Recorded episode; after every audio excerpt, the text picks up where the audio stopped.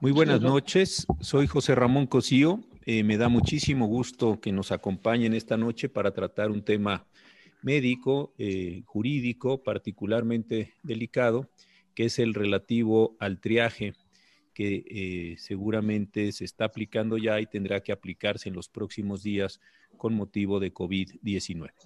Esta noche me acompaña una persona destacadísima en el ámbito médico nacional, el doctor Enrique Wolper. Él ha ocupado eh, diversos cargos públicos y privados en distintas instituciones, el CONASEM, la Secretaría de Salud, en fin, un historial médico realmente muy importante desde su especialidad de gastroenterólogo y hepatólogo. Y en este momento es director médico del Hospital ABC, una muy importante institución privada del país que ha dividido sus servicios en dos áreas, el hospital de observatorio para prestar servicios a personas con COVID, desde luego haciendo un respaldo muy importante para garantizar la seguridad de las personas que tienen cáncer, y un hospital para el resto de las enfermedades que desde luego se siguen presentando, ubicado en Santa Fe.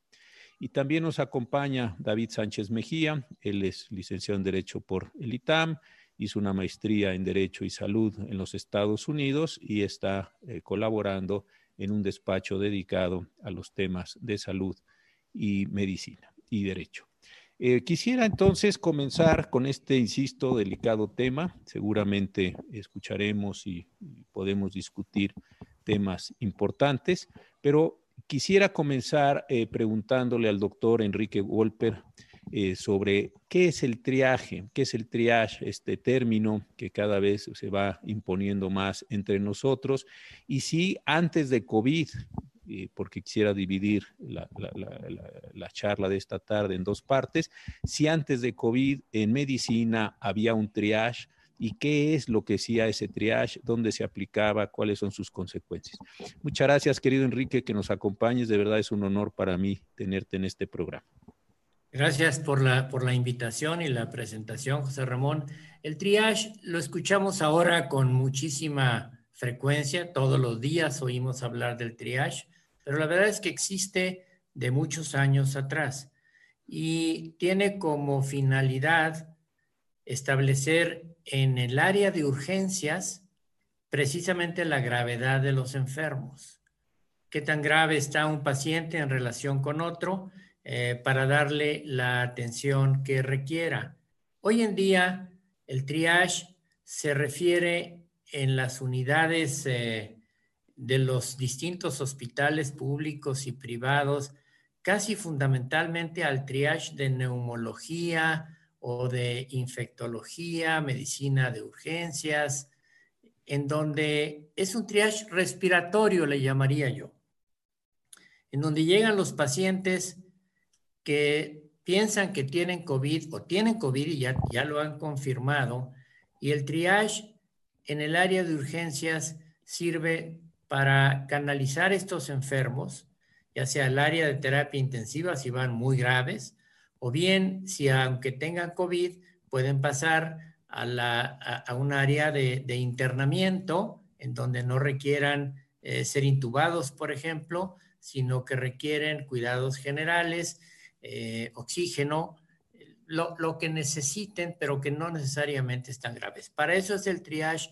respiratorio y es lo que escuchamos eh, con mayor frecuencia en estos, en estos días tan, tan difíciles, en estas semanas. Pero supongamos que hace un año que no estábamos desde luego en esta situación, estuviéramos en un servicio de urgencias em, atendiendo a personas, llegaría, pues llegan distintas personas eh, con distintas condiciones, eh, entonces se les estaba practicando ya desde entonces un, un triage, quien viene fracturado, quien viene eh, desangrándose por una lesión importante, quien tiene algún mal menor. Es decir, es un ejercicio habitual dentro de la medicina de urgencia para ustedes ir haciendo esta clasificación, lo digo con el mayor respeto a las personas, pero esta clasificación de, los enfermos. No es algo, eh, eh, ahora entraremos en COVID, pero para ustedes como profesionales de, la salud no es desde luego nada extraordinario esta forma de clasificación, según lo entiendo. Exacto. En los centros de trauma, por ejemplo, esto era fundamental qué enfermo viene eh, traumatizado, pero muy grave, y quién puede eh, esperar unos minutos para ser, para ser atendido. Eso es. Y desde el punto de vista jurídico, eh, David, ¿tú qué, qué, qué, qué, respaldo hay? ¿Qué dice nuestra legislación, la Ley General de Salud, los reglamentos de ella, las normas oficiales respecto al triaje o al triaje que se está realizando todavía, digamos, en condiciones, voy a llamarlo así, para simplificar, pre-COVID? ¿Hay algo que nos diga esa legislación? ¿Está autorizado? ¿Es un ejercicio discriminatorio? ¿Qué, qué, opinas al respecto?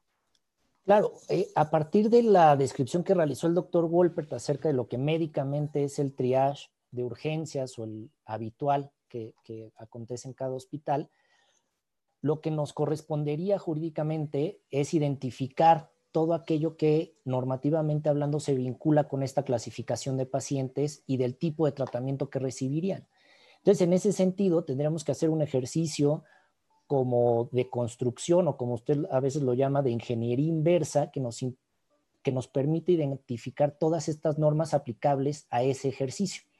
En, en condiciones normales, pues lo que encontramos jurídicamente como pilar cuando un paciente se presenta a la sala de urgencias es la NOM 027 de la Secretaría de Salud.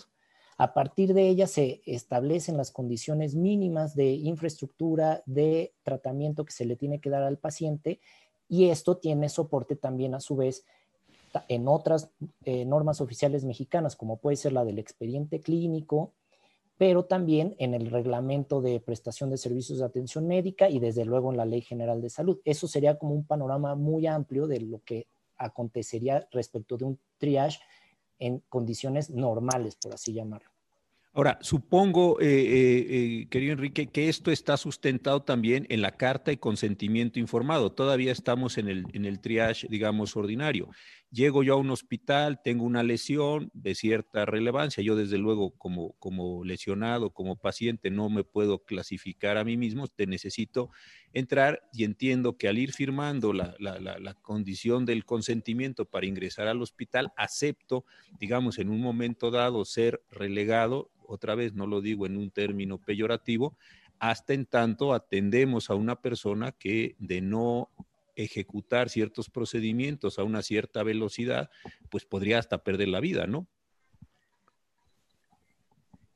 Sí, pero el consentimiento informado va, como tú lo sabes muy bien, va, va más allá. Es cuando el paciente ya es admitido, y se le explican con todo detalle a él, al familiar, si es que él no está en condiciones de, entender lo que le está diciendo, porque esté eh, en condiciones muy, muy graves, si es que va a requerir, por ejemplo, una transfusión de sangre, si va a necesitar ser operado en, en cuanto esté estable, e, ese tipo de cosas que van en el consentimiento informado cuando ya estás dentro, dentro de la institución pública o privada. Pero entonces cuando se llega, no necesariamente, digamos, hay, y, esto es creo que es importante para ir avanzando, una condición discriminatoria, una, una eh, condición de relegación, sino simplemente pues es atender primero a quien más claramente necesita, necesita eh, el servicio. Porque lo, menciono porque he visto en redes, he visto en, en esta discusión pública, a veces muy angustiosa, que todos estamos viendo que las personas prácticamente estiman que la aplicación de un triage va a llevar a una condición discriminatoria, una, un desconocimiento de la dignidad de la persona. Yo en lo personal creo que no es así, precisamente porque hay que clasificar gravedades y eh, atender primero a quien requiere, aunque parezca esto muy, simple, eh, una atención prioritaria, insisto, por los riesgos a la salud que se podrían presentar, ¿no?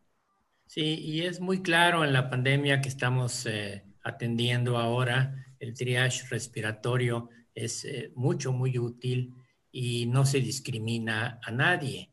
todos los pacientes tienen la misma, la misma atención y ya dependiendo de su gravedad es que se canaliza a una unidad de terapia intensiva, terapia media o a la sala de internamiento. Perfecto. Entonces, coloquémonos ya en la situación que me supongo yo, y, a mí en lo personal me angustia mucho, de la, situación ya COVID.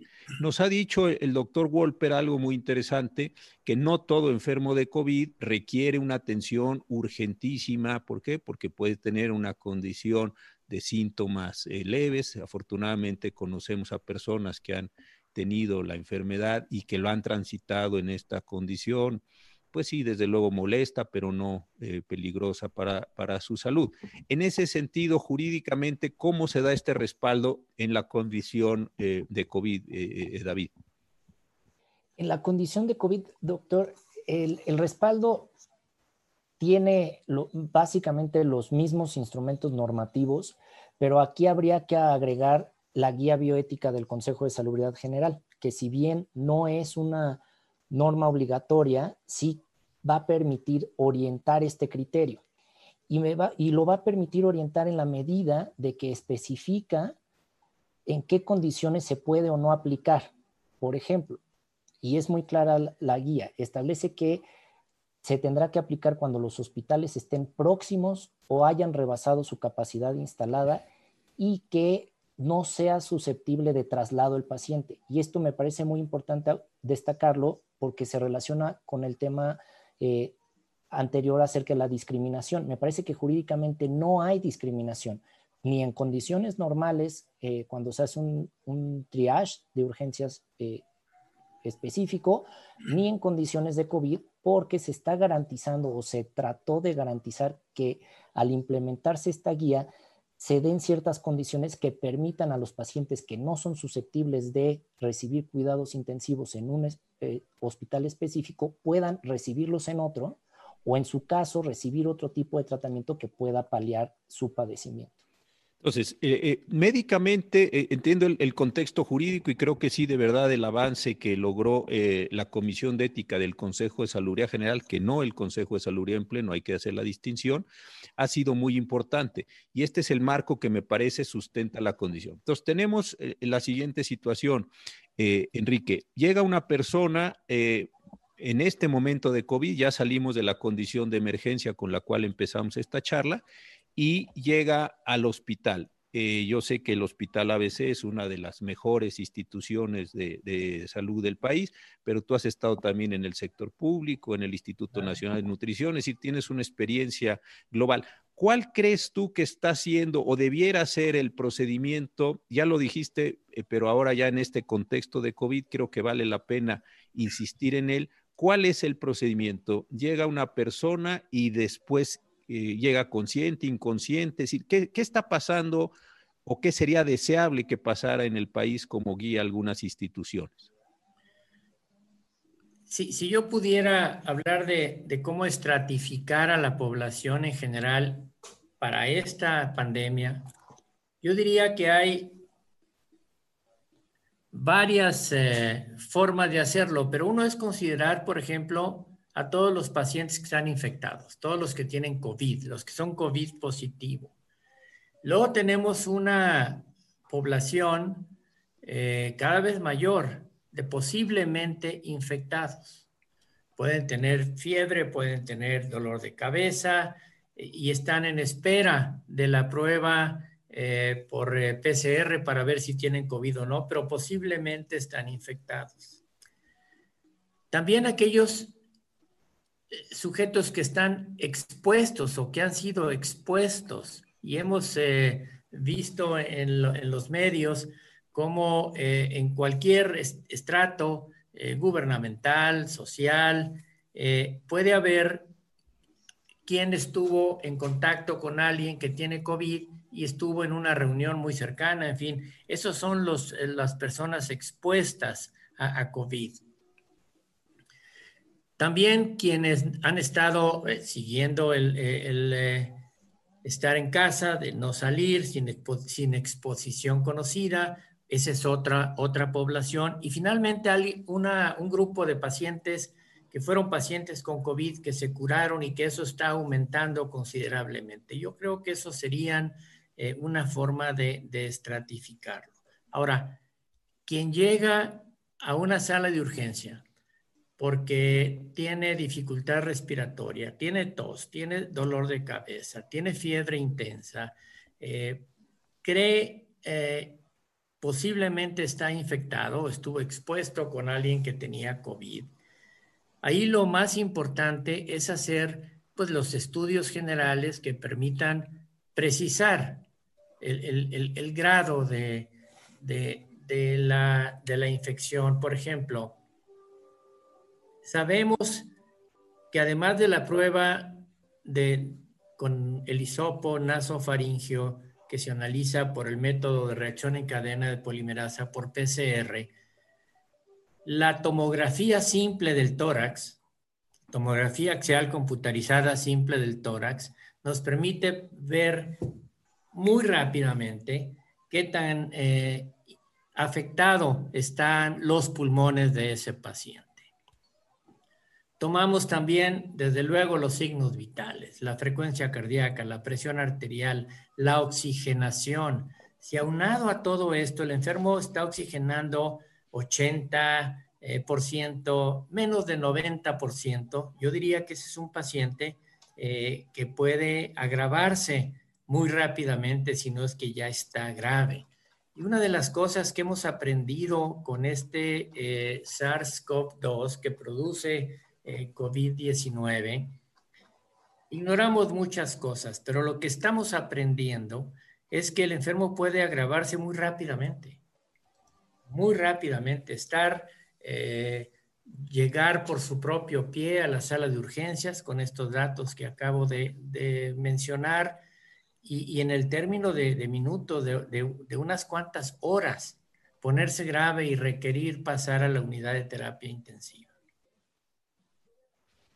Y otra vez, este querido David, hasta este punto en el que vamos, todavía eh, ya nos hizo el doctor Wolper una muy clara descripción de los distintos eh, grupos y, de las formas en las que se llega allí.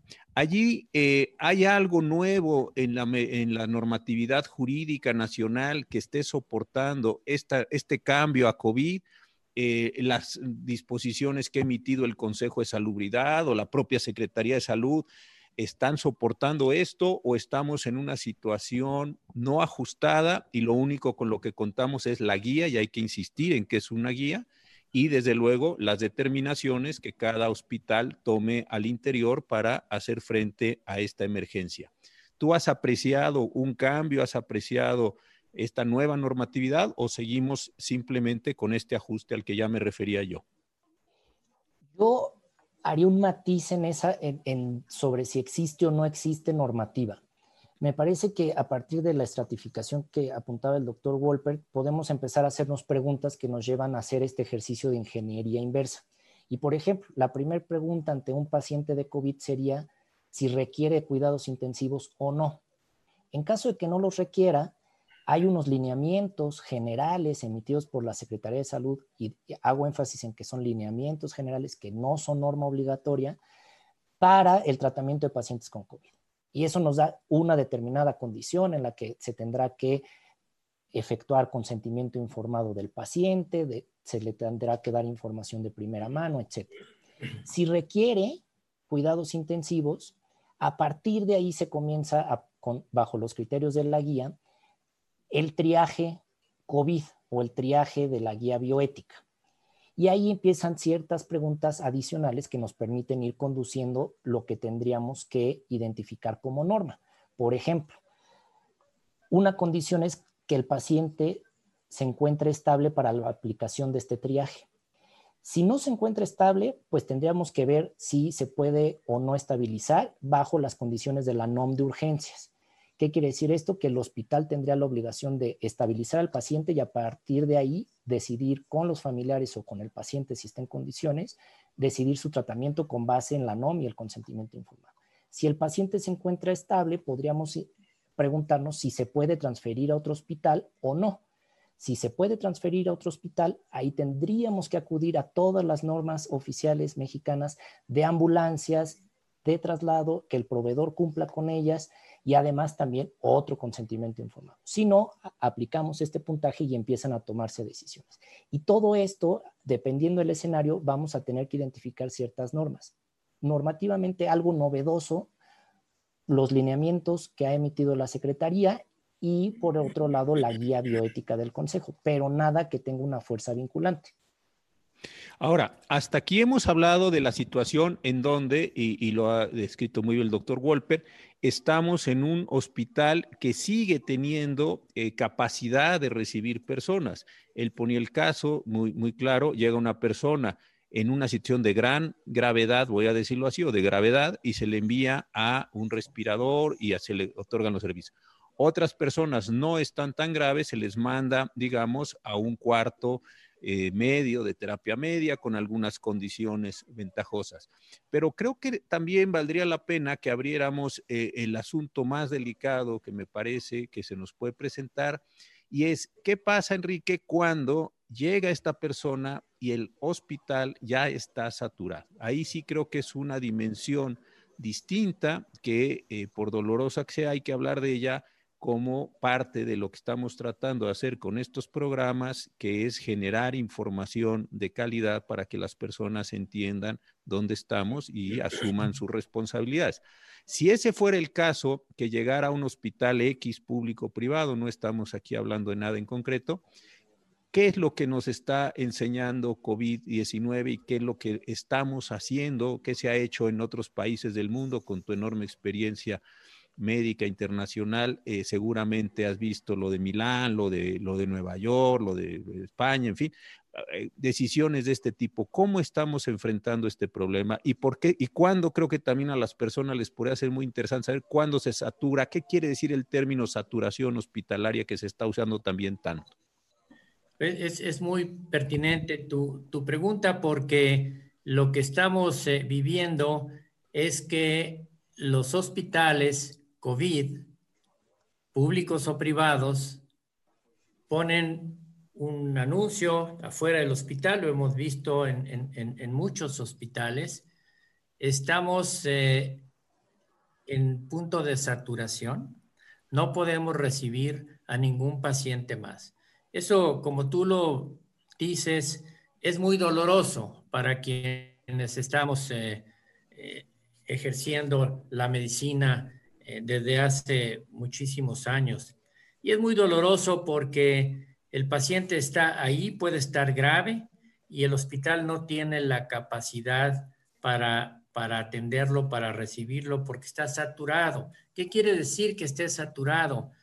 Que el número de camas que tiene, sobre todo en la unidad de terapia intensiva, que el número de respiradores que tiene, de ventiladores mecánicos que tiene, que el cuerpo médico especializado para manejar estos ventiladores eh, ya está saturado en cuanto al número de enfermos que está, que está atendiendo y que no se pueden recibir más pacientes. Puede haber, y esto quisiera yo eh, aclararlo, puede haber una cama disponible, por ejemplo, en el área de internamiento y entonces dicen, ¿por qué no aceptan a este paciente si ahí hay una cama desocupada?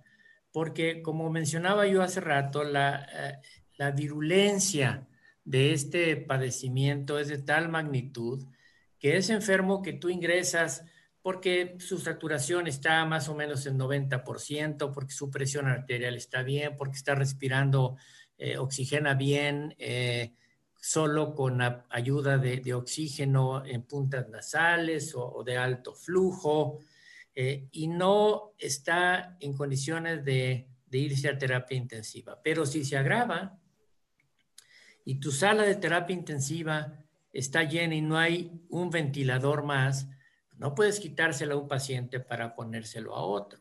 Ahí es cuando el, hospital se declara eh, saturado, pero esto es algo muy dinámico. Nosotros en el Centro Médico ABC hemos avisado de saturación, pero al otro día vemos que se dieron de alta 10 u 11 enfermos, entonces ya hay posibilidades de aceptar. Hoy mismo, eh, a pesar de que estábamos ya en un punto casi de saturación, se recibieron dos enfermos más ahorita, en la tarde, en lo que estamos platicando, que tuvieron que ser intubados, pero había las posibilidades de hacerlo.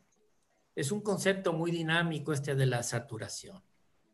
Desde luego. Y me supongo que también, ah, eh, regresando al tema jurídico con David, aquí hay un tema muy importante que es el del consentimiento informado. Aquí sí, esta persona entra al hospital, va a ser intubada o entra en una condición media y tiene la posibilidad de migrar hacia esta condición y debe haber también un respaldo jurídico, no, no en términos defensivos, sino eh, para, el, para el hospital, para el paciente, para sus familiares, para los doctores, y cómo se está construyendo en este momento ese andamiaje jurídico respecto a esta situación ya muy delicada a la que se está refiriendo el doctor Wolper, que está teniendo que ver con lo que él ha definido muy bien como saturación hospitalaria.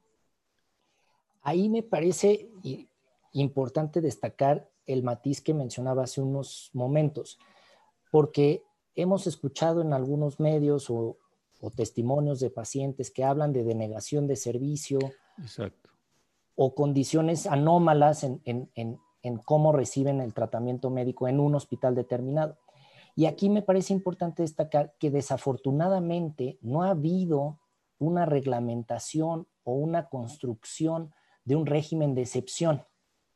Entonces, jurídicamente, pues seguimos aplicando o se tendrían que seguir aplicando las reglas preestablecidas para la atención médica, pero no se está atendiendo esta condición de excepción. Y entonces, posiblemente o incurriremos o se presenten conflictos entre las expectativas que tenía una persona de ser atendida y la realidad que se presenta en los hospitales. Y ahí es donde yo creo que sí ha habido un gran vacío en cómo ir definiendo estas excepciones a los consentimientos informados, por ejemplo, quién da la información, si es el médico tratante o es un primer responsable o es otra denominación que se le quiera dar en un hospital determinado, quién toma la decisión de cambiar ese respirador a un paciente con mayor expectativa de vida. Todo eso creo que ha quedado un poco, por así decirlo, colgando y no se ha dado la certeza que requieren los médicos. Y entonces eso posiblemente genera algunos conflictos más adelante. Sí, este último que decías, eh, Enrique, y lo quisiera platicar con Enrique y contigo, desde luego, pero la pregunta a él. Eh, eh, he escuchado que en otros países se ha presentado una situación en la que una persona ingresa directamente con un, tiene la posibilidad de un ventilador, otros no lo tienen el primero, pero finalmente llegan a él. Pero también he observado en, alguna, en algunas noticias que personas que no evolucionan favorablemente dentro de un tiempo, eh, ese respirador se les retira, a la persona desde luego se le eh, pasa a una condición de cuidados paliativos, pero no se le sigue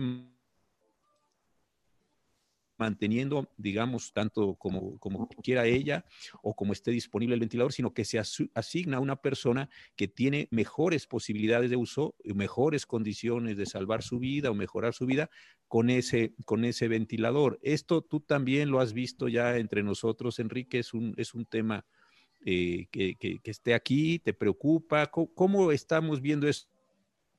En otros países, pero hasta ahora no he escuchado que en México se estén tomando decisiones en este sentido.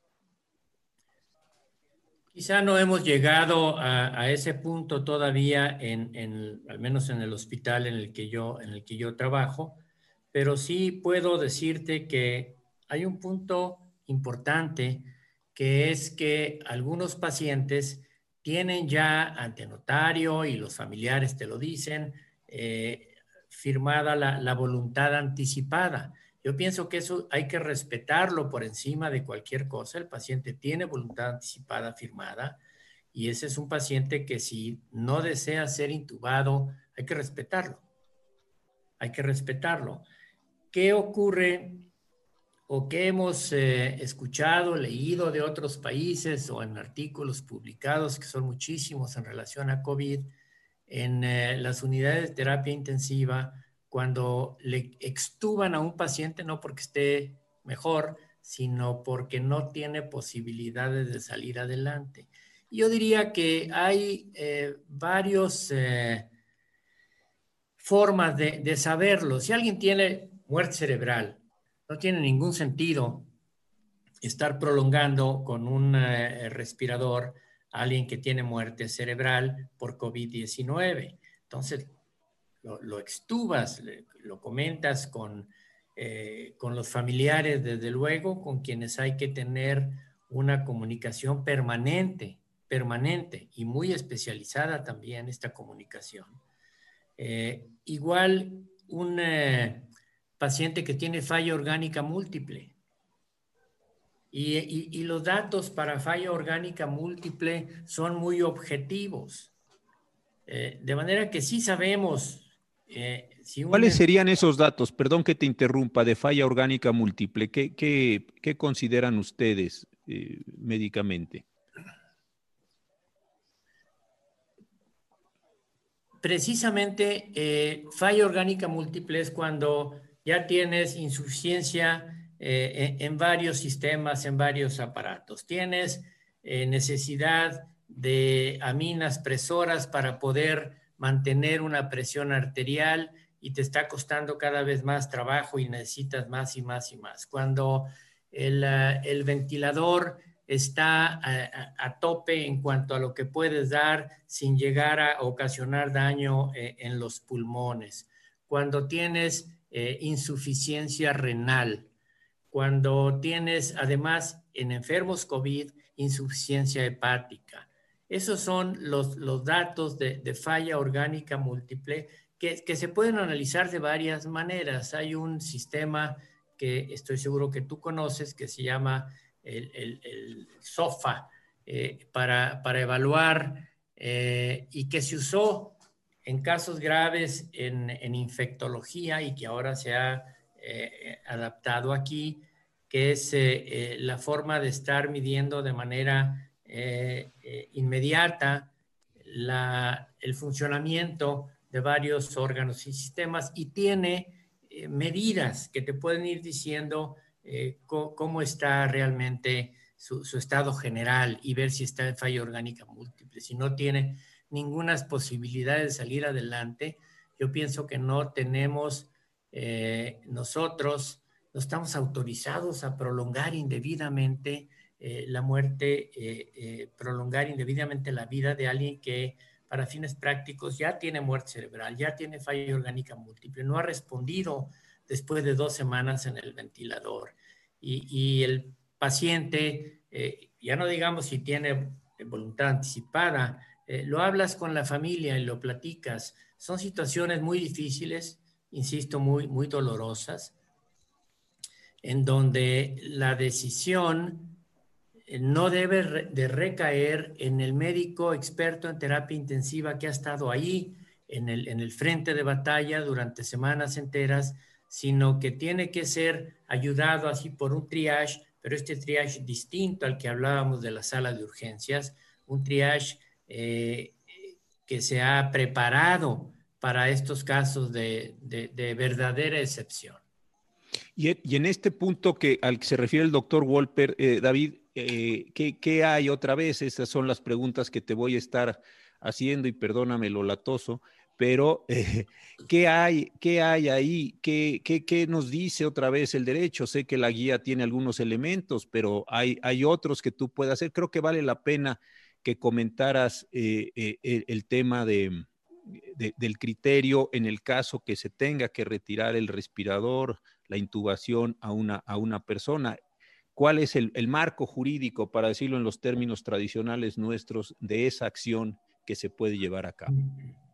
Claro, el, punto que tocaba el doctor Wolper me parece muy relevante, que es tanto la distinción de los cuidados paliativos que puede recibir un paciente como la voluntad anticipada. Y aquí entraríamos en un tema de federalismo y de complejidad normativa respecto al tema de la voluntad anticipada y respecto del cual los médicos y los hospitales tendrían que ser sumamente cuidadosos en caso de establecer algún mecanismo de este tipo. ¿Por qué lo digo? porque no todos los estados de la República cuentan con legislación en la materia. Algunos de los estados que sí cuentan con legislación en temas de eh, voluntad anticipada son la Ciudad de México, Coahuila, Aguascalientes, San Luis Potosí, Yucatán, Tlaxcala, por mencionar algunos. Entonces, esa es una condición específica que habría que atender, como usted mencionaba antes, de preparación, no de, defensiva, sino más bien de preparación y de conocimiento de qué normas nos pueden aplicar como médicos o como hospital. Y por otro lado, el tema de los cuidados paliativos, que de nuevo, y, y lamento ser redundante, la guía bioética prevé y prevé que en caso de que un paciente no pueda ser candidato a partir del sistema de valoración y de puntaje del triaje a recibir un ventilador, por ejemplo, eso no significa que se le va a dejar de prestar el servicio de atención médica, sino que el hospital que aplique esta guía o, los demás hospitales tendrían que brindarle al, paciente la alternativa de recibir cuidados paliativos para paliar su condición. Entonces, creo que en esos dos universos nos estaríamos moviendo respecto del tema concreto. Y, quisiera regresar a un tema que dijiste en la parte final, nada más lo enunciaste, Enrique, pero también me pareció central. Me parece que eh, los médicos, médicas, enfermeros, enfermeras, trabajadores sociales y todo el grupo de, la salud que de verdad qué esfuerzo tan extraordinario están haciendo en el país, a veces en condiciones muy difíciles, eh, creo que debe ser muy difícil que quien está atendiendo un paciente tome también la decisión de eh, o retirar el respirador o, como decía ahora David, llevarlo a cuidados paliativos o tener que hablar con sus familiares. Creo que aquí sí son distintos actos, distintas personas, distintas especialidades, porque estas son cosas muy, muy, muy serias. Hemos visto desafortunadamente en los medios que por falta de una comunicación clara, pues eh, los familiares en una situación de gran frustración, entendible humanamente, pues se violentaron contra los propios médicos, en fin, cosas que, empiezan a acontecer por esta falta de claridad. Tú, eh, eh, en tu experiencia, ¿qué, es lo mejor? Yo sé que apenas estamos empezando con esto, pero has también estado en varios comités de, de bioética, en fin, aprovecho toda tu experiencia tan, tan grande en este sentido. Eh, el médico tratante, decías tú, y creo que con razón, y la guía bioética también algo indica en este sentido, no debe ser la misma persona que tome la decisión de retirar, que haga el triaje, este nuevo triaje de, de, los cuidados. Eh, ¿qué, piensas en esto? Eh, lo digo porque tenemos muchas personas, y de verdad muchas personas, que me están comentando, yo estoy viendo las preguntas y esto ya empieza a ser una reiteración yo supongo que muchos de ellos son médicos, un saludo muy afectuoso a todos, y están diciéndome precisamente eso en las preguntas. Oiga, pero no es correcto que el mismo que trata a un paciente sea el mismo que tome la decisión respecto a esta situación, pues ya final o la administración de la voluntad anticipada. ¿Tú, ¿Tú, coincides con esto en tu experiencia médica más que, que en la experiencia jurídica? Totalmente. El, médico a, cargo, los médicos en terapia intensiva, eh, una vez que estén exentos de riesgos pues, legales, judiciales, eh, no deben de tomar esta decisión. ¿Por qué agregarles una, carga moral a toda la carga que ya traen eh, de haber estado horas enteras en el área de terapia intensiva atendiendo a enfermos graves? Por eso es que se debe de tener un triage independiente eh, por médicos que estén dispuestos a ser consultados de manera ininterrumpida, es decir, 24 por 7 para casos excepcionales, porque van a ser casos de verdadera eh, excepción, en donde se tenga que decidir entre intubar a esta persona o intubar a esta otra cuando los dos tienen condiciones similares de, de, gravedad. Nosotros no lo hemos, eh, no lo hemos llegado a aplicar, estamos preparados para eso, pero sí te puedo decir que hay un departamento completo de personas que están dedicadas a la comunicación con los familiares, comunicación permanente y frecuente, porque la angustia de la familia que dejó ahí a su paciente y luego no lo vuelve a ver, y si se agrava como lo puede uno eh, ver en los medios y desafortunadamente se muere, eh, los familiares con toda razón exigen eh, esta comunicación, comunicación expedita y clara y en palabras sencillas que nos puedan entender. es muy importante la, comunicación y llegar a lo que decía David con toda claridad, la importancia de tener eh, cuidados paliativos y ofrecérselos a, la, familia y que el paciente no tiene por qué sufrir, si no va a, recuperarse, pues quitar toda la angustia que antecede al momento de la, de la muerte, quitar el dolor, en fin, lo, que son los cuidados paliativos. Y en ese sentido, ese departamento que tú dices, yo entiendo las, las condiciones muy, muy favorables del, Centro Médico ABC, pero ¿por quién está compuesto ese equipo, ese equipo de, comunicación? ¿Son médicos o son otros, otros profesionales? En el, Hospital ABC es una doctora, que a su vez es la directora de, lo que es el, Centro eh, Hospital Incluyente, eh, y lo hace con un grupo de gentes que le, que le apoyan. Entiendo que hay algunas psicólogas ahí, eh, pero la que dirige este, este departamento es una doctora, es médico, es médico. Y también aquí, David, en cuanto a lo que dice el doctor, esta diferencia, eh, ¿cómo la está tratando la guía? Eh, ¿Te gustó el diseño que tiene? Que, eh, hay varias preguntas en esos, en ese sentido. ¿qué, viste en esta, en esta parte, la diferenciación orgánica y funcional? A mí me parece que la, la, guía da una muy buena aproximación de la construcción que tendría que tener un aparato para tomar este tipo de decisiones. Parte de, primero, una designación, por así llamarlo, en el que el cuerpo directivo del hospital designa tres personas, cada una de estas con ciertos eh, niveles de responsabilidad en la toma de decisiones y en la generación de información, y ellos son los encargados de tomar esta decisión inicial. Esta decisión inicial que es la que se atribuye un puntaje a, un paciente para determinar si recibe o no el tratamiento o el ventilador que corresponde. Pero eso en caso de, saturación, eso creo que es muy importante. Desde luego, sí. Esto porque si hay ventiladores, eh, eh, eh, eso, eso sería bueno que lo dijeras porque si no vamos a, generar una, Pero tú lo has dicho muy bien, pero quisiera que lo, que lo comentaras. En caso de saturación, ¿verdad? En caso de saturación. Esto ya es en cuanto a la aplicación del triaje cuando estamos alcanzando el pico de demanda o ya llegamos a él. Y entonces esta decisión inicial puede incluso ser apelada por los familiares, que eso me parece importante, pero no apelada en el sentido de no estoy de acuerdo con el sistema que se aplicó, sino de que se haga una revaloración del cálculo que se hizo para tomar esa decisión inicial. En caso de que no sea favorable el resultado, bueno, eh, se ofrecen los cuidados paliativos. Pero la guía también prevé que el primer responsable o el, el encargado de este triaje esté en un proceso constante de revaluación de los expedientes clínicos. Y aquí esto me parece muy importante porque permitirá a este equipo de triaje tomar decisiones continuamente y con el dinamismo que nos mencionaba el doctor Wolpert. Entonces, esas decisiones pueden ser tomadas más adelante conforme a la evolución del paciente.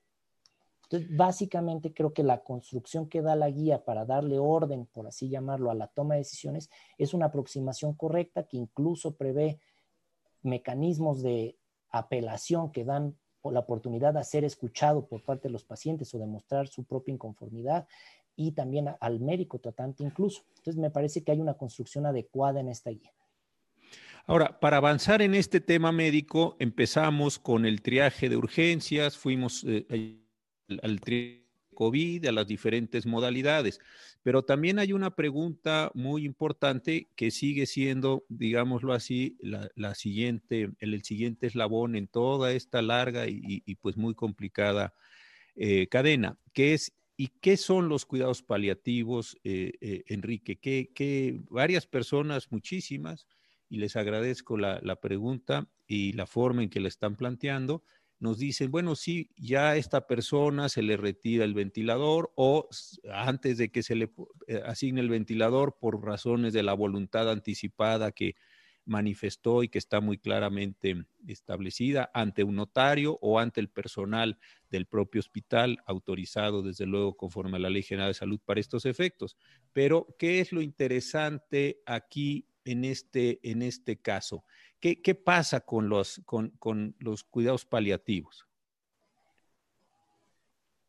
Los cuidados paliativos se, utilizan, como tú sabes, José Ramón, en, todo paciente eh, grave que no tiene posibilidades de salir adelante o en enfermedades terminales, pero que, sin embargo, tenemos que ayudarlo a que los eh, momentos que vaya a vivir, días o semanas que vaya a vivir, sean con la dignidad con la que ese paciente vivió si tiene dolor, por ejemplo, en un, eh, cáncer terminal. Eh, los expertos en, algología habitualmente son anestesiólogos que han virado hacia clínica del dolor, quitan el dolor por completo. Si no, en, el caso de COVID, pacientes que están con dificultad respiratoria, darles el apoyo de oxígeno, eh, tenerlo en las mejores condiciones posibles hasta que eh, deje de, vivir, hasta que se muera.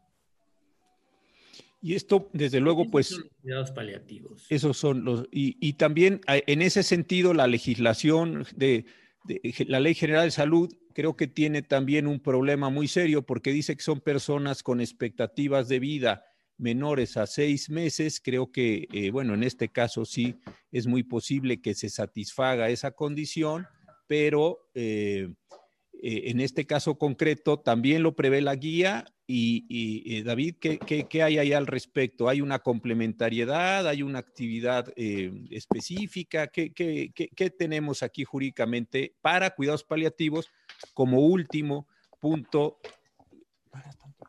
como último punto eh, en, este, en este caso? Aquí me parece que la guía más que complementar da una muestra de a qué se tendría que acudir. Es muy enunciativa en el sentido de que no se trata de una denegación de, de servicio de atención médica, sino más bien al no tener acceso a esto, es como una alternativa y son los cuidados paliativos. Pero usted mencionaba algo muy importante, el andamiaje jurídico de los cuidados paliativos, que bien en este caso puede que sí se cumpla, tiene ahí algunas deficiencias, pero lo podemos diseccionar y encontrar desde la Ley General de Salud, el Reglamento de Atención de Prestación de Servicios de Atención Médica, perdón, y un acuerdo, este sí obligatorio, de parte del Consejo de Salubridad General, en el que se especifica cómo se tendrán que integrar estos eh, grupos multidisciplinarios, cómo se tendrá que dar la comunicación con el paciente y un conjunto de condiciones específicas. Y en esa medida me parece que la guía es correcto en que no ahonde más, sino más bien enuncia a qué tenemos que voltear, que sería todo este marco jurídico. Eh, eh, sí, completamente de acuerdo. Ahora, vamos a, ponernos en el peor escenario. La persona ya falleció. Yo, desde luego, aquí sí no tengo mucha, mucha idea, como en tantas otras cosas, pero en este en particular no. Y es, ¿Qué pasa con una persona que fallece y tiene, eh, fallece por COVID? ¿Esa persona puede seguir siendo infecciosa, Enrique? ¿Cuánto tiempo? sé que estamos ante una enfermedad nueva y estamos tratando un tema delicado, pero de lo que han ustedes pues visto con toda la experiencia, insisto, científica y médica que tú tienes, que eh, sigue siendo eh, eh, el cadáver un foco de infección hacia otras personas. ¿Qué, sabemos al respecto? Para cerrar, digamos, el ciclo completo de la información en este punto. Pensamos que sí y que debe de tener el cuerpo, el cadáver, de una persona que falleció con COVID un tratamiento especial en cuanto a su disposición final, entrega a la funeraria, eh, la inhumación o cremación, en fin. Eh, ¿Qué tanto tiempo sigue siendo infectante? Yo no lo sé. Son de las cosas que estamos aprendiendo, pero ciertamente sus fluidos, eh, lo, que pueda tener el, el, cuerpo, sí, sí es infectante y, por lo tanto debe tener un, manejo, un tratamiento especial. Y por eso es que a la familia no se le permite eh, acercarse y, tocarlo como, como en, otras, eh, en otras condiciones, ¿no? En otro tipo de, muertes. Pero, José Ramón, tú mencionabas ahorita esta confusión, si se le puede llamar así, a qué tanto son los cuidados paliativos y hablabas hasta de seis meses, en el, como dice la, Ley General de Salud. Eh, en algunos países hay estos eh, denominados hospicios, en donde efectivamente un enfermo, por ejemplo, con cáncer terminal, quien ya ha recibido todos los tratamientos eh, médicos, quirúrgicos, quimioterapia, radioterapia, y no tiene posibilidad de salir adelante, y tiene varios meses, hasta seis meses que tú consideres que puede, que puede vivir, y se traslada a estos hospicios en donde recibe durante todo este tiempo los cuidados paliativos.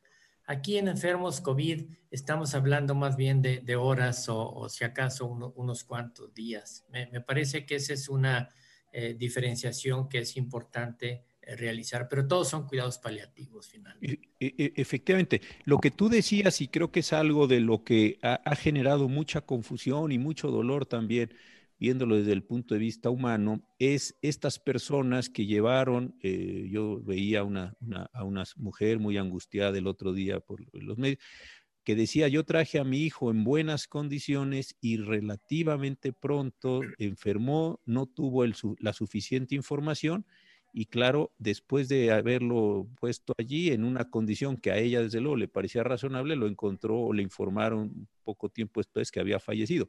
Creo que esta velocidad eh, tan grande del deterioro físico, inclusive con personas intubadas, me parece que sí no nos va a permitir llegar a esta condición genérica de, de, los cuidados paliativos, desafortunadamente, ¿no?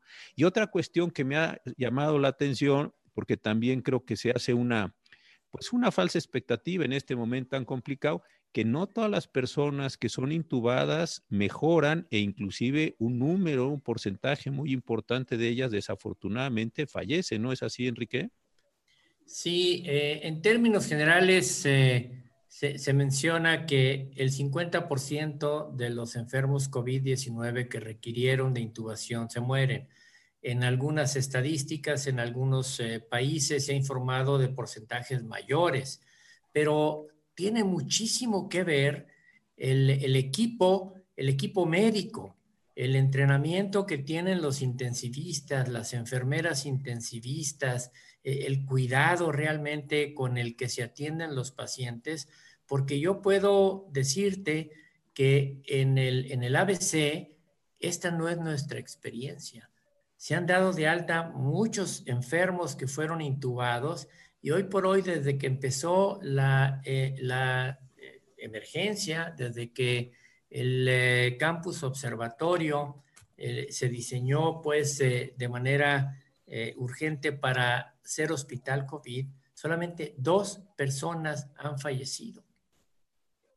Y esto, desde luego, es lo que dices tú muy bien, la calidad de saber manejar un ventilador, la, capacitación de las enfermeras, el conjunto de los insumos, la protección que tienen las propias, los propios doctores, las doctoras, las enfermeras. Creo que sí es un conjunto eh, muy grande de, elementos que afortunadamente eh, lo, están haciendo, lo están haciendo muy bien. Pero con David quisiera regresar a una pregunta que también me, me parece muy importante y también la encuentro muy desarticulada. ¿Hasta dónde he observado, y el otro día platicaba de esto con la doctora Leticia Bonifaz, no veo que se hayan emitido disposiciones específicas para la disposición de cadáveres eh, por causa de COVID, que es lo que decía ahora el doctor Wolper. Eh, eh, seguimos teniendo las disposiciones generales, hemos visto en los últimos días fotografías o crónicas de distintos medios sobre la saturación de las, de las funerarias, no solo en la Ciudad de México, sino en algunas entidades. Hay quien dice que hay colas de espera, cadáveres refrigerados, en fin, una situación que empieza a, a ser más complicada y que, como lo decía muy bien el doctor Wolper, tampoco tenemos claridad sobre el potencial infeccioso de, los cadáveres eh, y, de su manejo. Es decir, creo que ahí también la autoridad no ha enfrentado, no ha generado, además teniendo los instrumentos normativos para ello, una condición general sobre esa disposición. Y esto me parece que puede ser un problema adicional de salud pública. Y así lo es, porque tenemos por un lado la Ley General de Salud, el reglamento específico para el manejo de órganos, tejidos y, cuerpos, hay una norma específica que norma toda la, conducción que hacen los establecimientos que se dedican a este tipo de actividad. Hay normas locales de aplicación y encontramos únicamente unos lineamientos para el manejo general por parte de la Secretaría de Salud. Y hago énfasis en que son lineamientos generales, de nuevo, no son normas obligatorias, y entonces el apartarse o no de ellas o manejarlas o no de ellas, pues esa es la posibilidad de que quienes lo hacen asuman o no el riesgo a enfrentar eventualmente un proceso. Y ahí me gustaría hacer un matiz porque seguramente eh, entre las preguntas estará el comentario de acerca de la obligatoriedad o no de la guía bioética del Consejo. Y aquí es importante señalarlo. No es obligatoria, no se publicó en el diario oficial de la federación. Me parece importante que haya sido así porque hay que atender eh, gradualmente a las condiciones específicas de cada establecimiento y modular su posible implementación o no. Entonces eso me parece importante dejarlo claro, que no es obligatoria y que su aplicación se tiene que modular y adaptar a las condiciones específicas de los establecimientos. Pero en temas como esos, donde la Corte ya ha dicho que este tipo de protocolos sirven de protección legal para su adopción, pues me parece que hay otro tipo de lineamientos que sí podrían haberse hecho obligatorios o generado regímenes de excepción, como en el caso de los cadáveres, que en realidad pues puede ser algo más estandarizado. Pues sí, creo que, creo que ahí también la Secretaría de Salud, habiéndose declarado ya las condiciones de enfermedad eh, contagiosa grave y la acción extraordinaria de salud o COVID-19 como emergencia eh, sanitaria por causa de fuerza mayor, pues sí ya eh, están legitimados para emitir ese conjunto de normas. Pues se nos va terminando el tiempo, querido Enrique. No sé si tú quisieras comentar algo, hacer una síntesis desde el punto de vista médico sobre el triaje ¿Qué, te gustaría ver? ¿Qué, medidas adicionales? Insisto, con toda la experiencia médica y el reconocimiento que tienes, ¿qué, cómo te gustaría concluir aquí sí ya eh, con todo lo que hemos estado hablando eh, esta tarde? Pues que estamos ante una pandemia que sorprendió al mundo.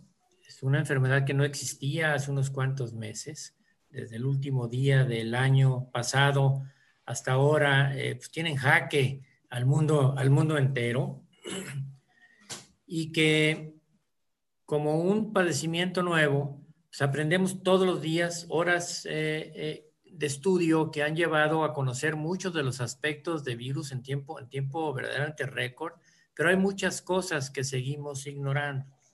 ¿Por qué algunos enfermos tienen esto que se ha llamado una, tormenta de procesos inflamatorios que los lleva a la muerte en unas cuantas horas y, que pueden eh, realmente eh, detenerse si damos los medicamentos apropiados en el momento apropiado.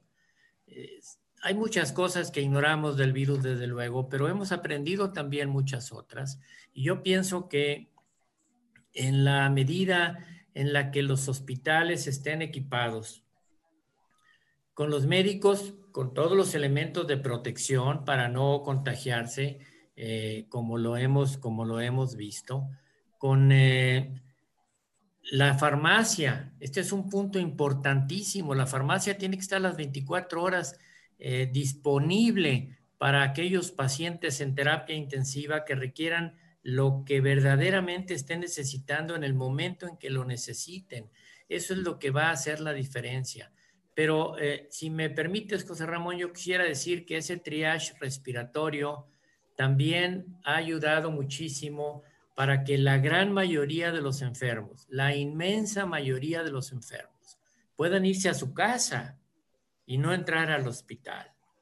Aunque tengan eh, COVID eh, positivo, pero están en condiciones de recibir un tratamiento médico en casa con todas las indicaciones, ahí sí con lenguaje muy claro, muy preciso, muy llano, que nadie se confunda con los términos médicos, de que si se agrava, recurra rápidamente al hospital. Pues muchísimas gracias, de verdad, con, con la admiración y el cariño de siempre. Tú, querido David, quisieras decir algo en relación a qué te gustaría ver jurídicamente eh, respecto de COVID en particular, pero del triage ¿Qué es lo que nos está ocupando ahora? A mí me gustaría dos puntos muy particulares que me gustaría ver una vez que acabe el COVID. En primer lugar, creo que esta situación nos obliga a revisar nuestro marco normativo en materia de pandemias. Creo que no estábamos preparados con los protocolos necesarios para tener una situación de esta, a pesar de haber tenido una experiencia traumática en 2009. Me parece que esa es una lección importante. Tenemos que generar estos mecanismos para atender una nueva pandemia más adelante. Y por otro lado, me parece que del desorden que hemos observado desde aquel 23 de marzo que por fin se declaró la emergencia, jurídicamente hablando, me parece que podemos anticipar que la vuelta a la normalidad va a presentar también retos jurídicos y que esos sí tenemos tiempo para anticiparlos y ordenarlos de manera adecuada. Yo creo que esos dos temas a nivel general me parecen muy importantes destacar. Y respecto al triaje y la aplicación de la guía bioética, yo lo veo como un instrumento adecuado para darle orden a la forma en que se maneja a los pacientes, para darle seguridad jurídica a los hospitales, a los médicos que van a tomar estas decisiones y a quienes van a estar atendiendo a los pacientes que son distintos y también para los pacientes y sus familiares. Y únicamente me gustaría cerrar pues agradeciendo la asistencia de varios médicos que ven los comentarios y agradecerles toda la labor que hacen por todos nosotros y nuestros familiares. Pues muchísimas gracias a los dos. Creo que hemos tratado temas complejos con un gran profesionalismo, con claridad, con mucho respeto para todos y eso creo que en estos momentos de dolor, de confusión, de angustia vale muchísimo. De verdad, muchas gracias a los dos, con el mayor cariño, el mayor respeto, nos seguimos viendo. Y a todos ustedes que nos han visto en este eh, programa. Muchas gracias por las preguntas. Algunas se quedaron sin contestar. Vamos a tratar de contestarlas eh, nosotros con ustedes a través del sistema de los correos. Y cuídense mucho. Muchas gracias y muy buenas noches.